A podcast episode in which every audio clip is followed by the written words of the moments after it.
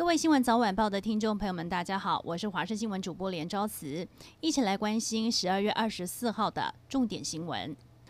持续关注国内疫情，案七六五纽西兰籍机师确诊导致本土感染，先前指挥中心公布他去过的地点，但他实际上到底去过哪些地方，外界都很关心。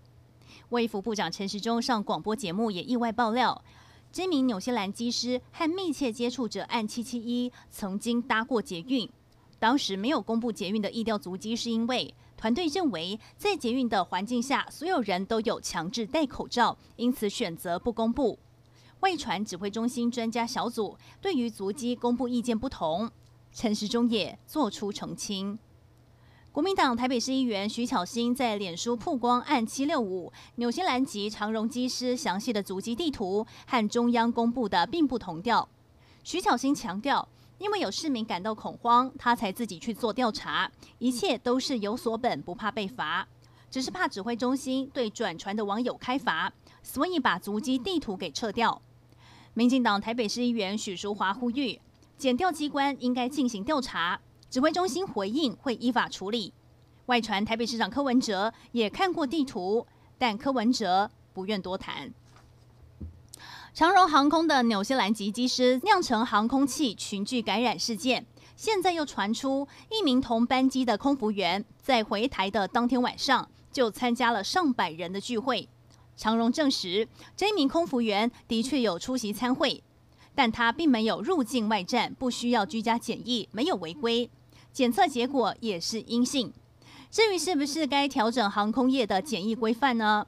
卫福部长陈时中表示会严格要求。而忍完十四天的居家检疫期，终于能够前往户外。不过在自主健康管理期间，可千万不要松懈。医师指出，个案上显示居家检疫后再次确诊的几率确实存在。要是口罩没有随时佩戴好，透过飞沫途径传染的风险仍旧非常的大。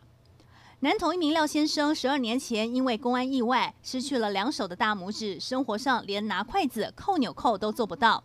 他不但求职四处碰壁，甚至连申请残障鉴定都不符合资格。因为当时鉴定医师表示，他的大拇指关节多了一公分，断得不够彻底，连轻度残障要件都不符合，让廖先生相当无奈。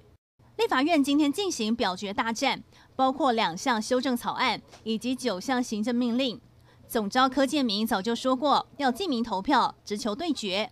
不过第一投学校卫生法修正草案投票已经出炉，民进党立委刘建国弃权，林淑芬不投。接下来就看民进党要祭出什么样的党纪处分。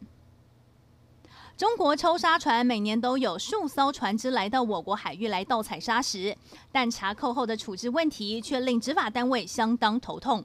去年十月就被查扣了两艘中国抽沙船，维护以及停泊的费用很高，一年就耗费超过百万元。而进行拍卖又因为我国没有抽海沙的需求，四度流标。今天进行第五次拍卖，再度流标，查扣一年多的船只仍然是烫手山芋。